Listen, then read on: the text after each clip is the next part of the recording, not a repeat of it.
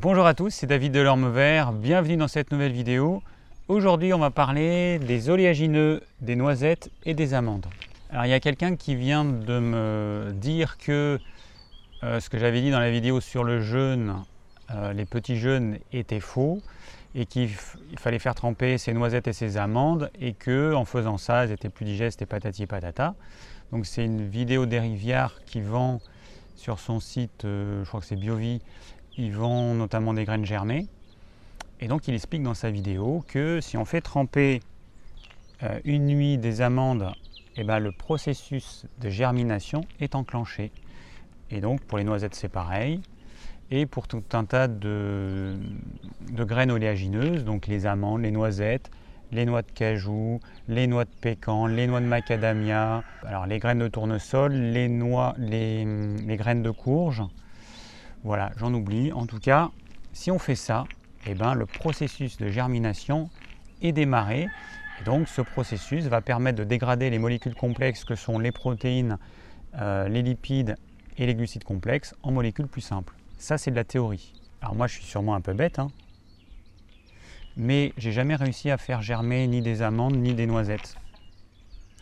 Et tout le monde parle de faire tremper pour lancer le processus de germination. Euh, et, en 20 ans que je fais ça, je n'ai jamais fait germer une amande ou une noisette. Alors si vous, vous avez réussi à le faire, euh, bah, c'est cool, bah, partagez-le. Mais moi, je n'ai jamais réussi. Ce qui se passe, c'est qu'on fait tremper ces noisettes ou ces amandes, elles vont se réhydrater. Donc si on les mange, c'est vrai que ça va rappeler un petit peu la noisette fraîche et l'amande fraîche, c'est très bien. Mais si on continue ce processus, qu'est-ce qui se passe? Eh ben, on a de la moisissure qui apparaît autour de la noisette ou autour de l'amande, mais en aucun cas euh, le processus de germination va se faire. En aucun cas on va avoir un germe comme on peut l'avoir par exemple avec des graines de tournesol. Jamais. Moi, ça m'est jamais arrivé. Sur euh, je ne sais pas combien de dizaines ou de centaines de fois, je me suis amusé à faire tremper et à tenter de faire germer euh, mes oléagineux. Ça m'est jamais arrivé. Les graines de courge, je crois que j'ai jamais réussi à en faire germer. Les graines de tournesol, oui. Et après, la plupart des petites graines sans aucun problème. Alors, si une graine qu'on fait tremper et qu'on essaie de faire germer pourrie, ça veut dire qu'il n'y a plus de vie à l'intérieur. Ça veut dire que la graine est morte, tout simplement. Quand vous achetez des graines pour planter dans votre potager, que vous les mettez en terre et que la graine ne germe pas et qu'elle pourrit, c'est que la graine est morte, elle est trop vieille. Alors, moi, c'est une des théories. Je me dis que peut-être que les oléagineux qu'on achète dans les magasins, ils sont peut-être trop vieux, les graines sont peut-être trop vieilles et peut-être que du coup elles ne germent pas à cause de ça. Après, je m'étais demandé si le germe n'était euh, pas abîmé dans le processus qui consiste à enlever euh, la coque, mais il y a tout un tas d'amandes ou euh, de noisettes où le germe est bien présent. Si on coupe l'amande en deux, en fait, on voit que le germe est au bout, au niveau de la, partie la plus pointue, il est quand même à l'intérieur de la graine. Il ne dépasse pas. Donc, tant qu'on a le bout, le germe est bien là. Par contre, il y a des graines qui ont le bout cassé, donc là le germe il est cassé, donc ça, là c'est clair que ça ne pourra pas germer. Donc si on est logique et que euh, après un, temps de trempage, la graine moisit puis pourrit, c'est que le processus de germination n'a pas démarré. Et du coup, ça sert strictement à rien de faire tremper, puis de faire, euh, et puis de, tenter de faire germer ces graines, ça ne sert à rien n'est pas un processus de germination qui va être enclenché, c'est un processus de putréfaction. Alors il y en a donc notamment Eric Viard qui dans sa vidéo dit, euh, je vais vous mettre le lien de la vidéo si vous voulez la regarder, euh, qui dit que ce qu'on peut faire c'est faire tremper ces graines, les faire, ensuite on enlève l'eau, ensuite on les fait pré-germer, mais pas germer puisqu'on n'y arrive pas, on les fait pré-germer, mais ça reste que de la théorie pendant 12 heures, 24 heures, un petit peu plus. Ensuite, on, se casse les pieds à les déshydrater et on les mange et c'est censé faciliter la digestion de ces graines. Très sincèrement, je n'ai remarqué aucune amélioration au niveau de la digestion quand je fais tremper mes graines ou quand je ne les fais pas tremper. À la limite, quand vous ne les faites pas tremper, comme elles sont sèches, vous êtes obligé de les insaliver et donc elles vont être un petit peu plus digestes si elles sont sèches, donc pas trempées, que si vous avez fait tremper où il y aura l'eau qui aura pénétré dans la graine, du coup vous aurez tendance à mettre moins de salive, donc il y aura moins d'aminas qui prédégera les glucides complexes. Alors je rappelle une, chose, c'est que toutes ces graines oléagineuses, c'est des choses hyper complexes à digérer. J'en ai parlé dans ma vidéo euh, sur les petits jeunes. Ce sont des aliments qui contiennent des protéines, donc ce sont des molécules complexes, qui contiennent des lipides et qui contiennent des glucides complexes. Et ces trois euh, macronutriments sont associés. Donc c'est quelque chose de vraiment difficile à digérer. Et euh, moi je vois beaucoup de gens qui mélangent des oléagineux avec des fruits. Hein. Euh, non, un fruit ça se digère au niveau de l'estomac. Quand je parle de digestion, je parle au niveau de l'estomac parce que le processus complet il est long. Processus complet de digestion, on va dire 24 à 36 heures en moyenne. Donc au niveau de la digestion, un fruit il va rester une à deux heures dans l'estomac. Et puis ensuite votre estomac sera vide. En revanche, les oléagineux, eux, c'est un processus qui est beaucoup plus long. Parce qu'on a des protéines, des lipides, des glucides complexes, donc ça ne se fait pas en une heure ni en deux heures. Et mélanger un aliment qui a besoin d'un temps de digestion de 1 à 2 heures avec un autre qui aura besoin de 4, 6 heures rien qu'au niveau de l'estomac, eh ben ça va pas en fait. Qu'est-ce qui va se passer? Euh, Il ne va pas attendre tranquillement le fruit, euh, patiemment que la noisette ou l'amande ait été digérée. Il va fermenter, et puis il y a l'acidité du fruit qui va neutraliser l'action de l'amylase salivaire qui, je le rappelle, n'agit qu'en milieu neutre. Donc du coup, les glucides complexes, si vous mangez un fruit avec vos amandes et vos noisettes, ils ne vont pas bouger d'un chouïa. Ce qui risque d'arriver, c'est que votre estomac va devoir produire beaucoup plus d'acide euh, chlorhydrique pour essayer de compenser le fait que euh, la salive n'a pas pu agir et donc les glucides sont restés dans un état non prédigéré. Donc euh, voilà, donc si vous voulez digérer correctement vos oléagineux, par pitié, ne les mangez pas avec des fruits. L'idéal, c'est soit tout seul, soit avec des choses aussi complexes comme ce qu'on mange dans un repas. Quand vous mangez votre repas, vous mangez des protéines, vous allez manger des lipides et vous allez manger la plupart du temps des glucides complexes, du pain, des pâtes, du riz, des pommes de terre, que vous allez associer avec du bon gras. Voilà. Et du coup, là, euh, les noisettes, les amandes, les noix. Moi, je les conseille à la fin des repas, mais vous pouvez euh, en prendre dans votre assiette de crudité. Vous pouvez mélanger avec votre plat.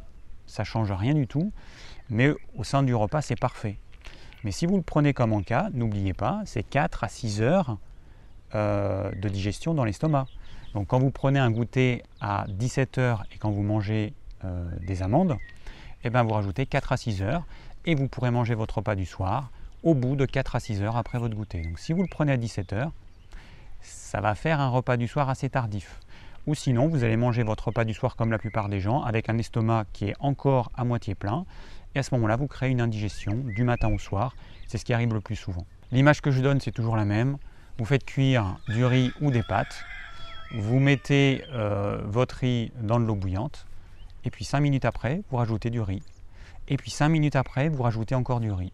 Et au final, qu'est-ce qui va se passer à la fin? Eh ben, Vous aurez du riz qui, soit, qui sera trop cuit, avec du riz qui sera cru, et, euh, ou en tout cas pas assez cuit. Ben, au niveau de l'estomac, c'est la même chose. Si vous amusez à mettre dans votre estomac des aliments qui sont en cours de digestion, euh, l'aliment que vous mettez, euh, temps de digestion pour l'instant zéro, alors que dans l'estomac, vous avez des aliments qui ont un temps de digestion peut-être de 3 heures, 4 heures, eh ben, vous allez mal digérer les deux en fait. Le repas précédent, il sera mal digéré, ce que vous mettez maintenant dans l'estomac, il sera également mal digéré. Voilà, ça s'appelle une indigestion. Et les gens, en fait, c'est ce qu'ils vivent toute leur vie la plupart du temps. Ils vivent euh, des indigestions sans s'en rendre compte. Alors on peut le ressentir ou on peut ne pas le ressentir, il n'empêche que ça reste quand même des indigestions. Ce qui se passe, c'est que vous allez dépenser des enzymes pour rien, vous allez fabriquer trop d'enzymes digestifs pour rien, vous allez fabriquer trop d'acide chlorhydrique pour rien, vous allez dépenser beaucoup plus d'énergie et à terme, vous allez vous user prématurément, anormalement. Je rappelle qu'on est avec une certaine quantité d'énergie. Hein, imaginez ce bocal, c'est l'énergie qu'on a à notre naissance. Et à partir de notre naissance jusqu'à notre mort, cette énergie ne fait que baisser. On ne peut pas l'augmenter, peut faire ce qu'on veut, on ne peut pas l'augmenter, on peut simplement diminuer la déperdition de cette énergie. Quand on n'a plus d'énergie, eh ben, euh, la mort n'est pas très loin. Et en tout cas, le vieillissement, il est accéléré. Un bébé, il va renouveler ses cellules très rapidement. C'est pour ça qu'il a des cellules hyper jeune, qui a une peau bien tendue, euh, il renouvelle ses cellules très rapidement. Et puis plus on avance en âge, plus le temps de renouvellement va prendre du temps et plus les cellules auront le temps de vieillir. Le bébé, il, a même, il, attend même pas que ses cellules vieillissent, il les renouvelle constamment. Euh, quand on prend de l'âge, ben, nos cellules ont le temps de vieillir. Et c'est ce qui fait qu'elles sont moins opérationnelles et que ben, ça se voit sur le visage notamment, Et euh, au niveau des organes, c'est pareil. C'est qu'on a des cellules qui mettent, si avant par exemple les cellules de la peau, elles mettaient, je sais pas moi, 7 jours, 8 jours, 10 jours à se renouveler, elles mettront 14 jours, et puis peut-être 15 jours après, etc. Alors, parmi toutes les graines que j'ai pu faire tremper, la graine de tournesol, elle germe très bien, alors à moins qu'elle soit hyper vieille évidemment. Toutes les petites graines, elles germent très bien. En revanche, la graine de courge, je crois que j'ai jamais réussi à en faire germer. Euh, donc je pense que c'est soit que la graine de courge, soit c'est le procédé euh, qui consiste à enlever la coque, qui peut-être utilise de la vapeur euh, d'eau, je ne sais pas. En tout cas, la graine de courge, dans toutes celles que j'ai achetées, moi mes graines sont mortes, j'ai jamais réussi à les faire germer. Alors que si vous achetez euh, des graines pour planter dans votre potager, des graines de courge, vous allez pouvoir les planter, les faire germer. Alors est-ce que c'est parce qu'on les a retirées de leur, euh, leur enveloppe de protection? Ou alors est-ce que c'est parce que les graines sont trop vieilles? Ou alors c'est le processus qui consiste à enlever la coque de protection qui abîme la graine, notamment s'il y a de la vapeur d'eau? Je ne sais pas. Franchement, je ne sais pas. En tous les cas, c'est un fait que tout le monde peut expérimenter. Et franchement, si quelqu'un a réussi à faire germer des noisettes ou des amandes euh, qui viennent du commerce, mettez-le moi en commentaire parce que moi je n'ai jamais réussi. Je n'ai pas testé avec mes noisettes parce que le problème c'est que l'écureuil est beaucoup plus rapide que moi et il mange mes noisettes avant qu'elles soient mûres. Donc du coup c'est un peu compliqué à récolter, euh, c'est même impossible. Quand on veut les récolter quand elles seraient mûres, en fait l'écureuil il a déjà tout mangé. Euh, là j'ai acheté des noisettes sur mon marché à une petite productrice euh, je sais qu'elles ne sont pas traitées et elles sont encore dans leur coquille. Alors je vais essayer de les faire germer. Je vais casser la coquille, je vais faire tremper, essayer de faire germer. Alors j'ai pris quelques noix et quelques noisettes locales euh, qui sont de l'automne dernier, donc qui sont encore fraîches et qui sont encore bonnes. Je les ai cassées et je les ai faites tremper pendant une nuit et ensuite j'ai tenté de les faire germer. Hein. donc j'ai rincé l'eau euh, plusieurs fois, enfin une fois le matin, une fois le soir et voilà ce que ça donne au bout de 8 jours. Alors on voit que euh, la noix elle a partiellement pourri. Donc là je l'ai cassé euh, pour qu'on voit mieux, mais euh, au départ elle était entière. Voilà, la noix elle est pourrie, la noisette elle n'est pas pourrie, mais elle est foncée à l'extérieur. Là on voit le germe qui n'a pas bougé d'un chouïa, hein, on voit bien sur la partie gauche de la noisette. Et puis on voit au toucher que c'est gluant, Hein, donc il y a un biofilm qui s'est formé, donc c'est le début du pourrissement. Alors là on voit une noix qui, euh, bah, qui a pourri. Elle a évidemment pas du tout pré-germé, la noisette elle a pas du tout pré-germé. Donc on se rend bien compte qu'au bout de 8 jours c'est pas du tout normal que ce soit dans un état comme ça et que ce soit à la limite de pourrir. Donc en résumé, faire tremper ces amandes, ces noisettes, ça ne sert strictement à rien, à rien du tout. En termes nutritionnels, ça sert à rien parce que le processus de germination n'est absolument pas enclenché. Et ce que dit Rivière dans sa vidéo, que ça neutralise l'acide phytique et tout ça, ça c'est de la pure théorie. En théorie, une graine vivante, quand elle germe, c'est ce qui se passe. Il y a une partie de l'acide phytique, alors pas à 100%, mais une partie de l'acide phytique qui va être neutralisée. Ok, ça c'est de la théorie. Maintenant, on revient à la pratique et on regarde si notre graine germe effectivement.